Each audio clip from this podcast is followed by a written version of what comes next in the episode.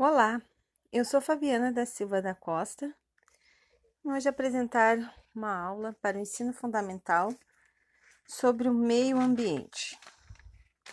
Mas afinal, o que é meio ambiente? É um conjunto de fatores físicos, químicos, biológicos que possibilita a vida nas suas mais diversas formas. E sua preservação é essencial para se manter a vida em nosso planeta. Você sabia que existe cinco tipos de meio ambiente? Pois é. Vamos conhecê-los? O primeiro é o meio ambiente natural, que é composto pela fauna, flora, tudo aquilo que a gente já conhece, a natureza e o que a gente precisa para sobreviver, como o ar para respirarmos, a água, o solo, onde a gente planta, colhe, onde os animais são criados é o meio ambiente natural. Segundo meio ambiente, é o meio ambiente artificial, que corresponde aos edifícios, cidades, a zona rural, onde moramos ou circulamos, como os espaços públicos, praças, shoppings.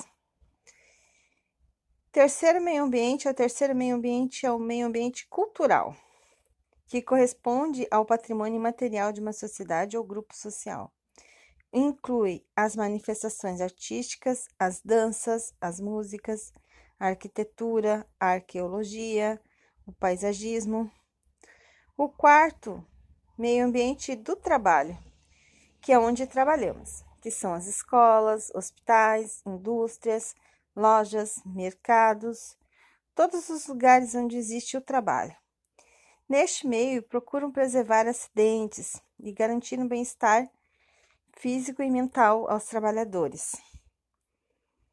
O quinto meio ambiente é o meio ambiente do patrimônio genético, que diz respeito às pesquisas de células-tronco, aos alimentos transgênicos, que a gente tem como exemplo a soja, a fertilização in vitro, que são os bebês de proveta,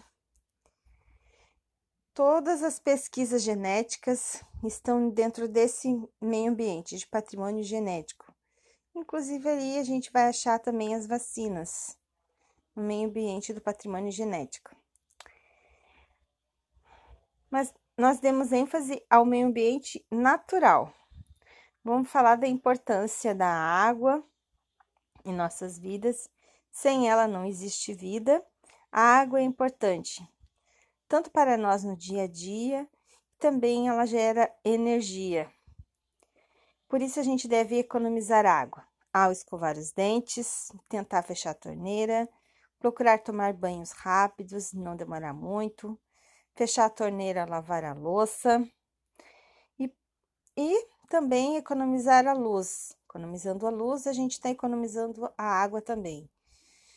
Desligando as luzes onde a gente não está, procurando fechar a geladeira, procurando ver tudo que a gente precisa para não abrir tantas vezes a geladeira.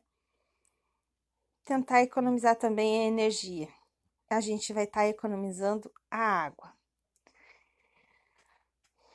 Vamos, aprendemos uma música do grupo Evangelizar e Amar, a dança da natureza, que fala tudo sobre a nossa aulinha de hoje. Na música a gente vê que diz que é para a gente cuidar da natureza, não jogar lixo, que devemos reciclar, cuidar do nosso planeta, cuidar dos rios e do mar, do ar para a gente respirar, da água para tomar. Tudo que a gente tá vendo na aulinha de hoje a gente viu na musiquinha, tá? É uma musiquinha bem legal indico para vocês cantarem em casa com o pai de vocês e dançarem, tá? Vimos sobre a reciclagem do lixo. Vimos sobre a reciclagem do lixo, que é importante a gente separar o lixo em nossas casas. O lixo reciclável é todo aquele que pode ser reaproveitado. É importante a gente lavar sempre as embalagens antes de botar na lixeira, tanto produtos de embalagem de produtos de limpeza, potes de margarina. É importante a gente lavar antes de botar para o lixo reciclado. Vimos as lixeiras, que os, os vidros, os vidros vão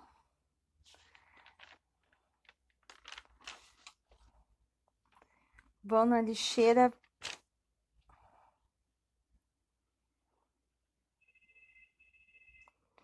Os vidros vão para a lixeira verde, os papéis na lixeira azul. O lixo orgânico, que é restos de alimentos, cascas de frutas, de verdura, papel higiênico, chá, erva de chimarrão, vão para a lixeira marrom. Os metais na lixeira amarela e os plásticos, tudo que for plásticos, na lixeira vermelha.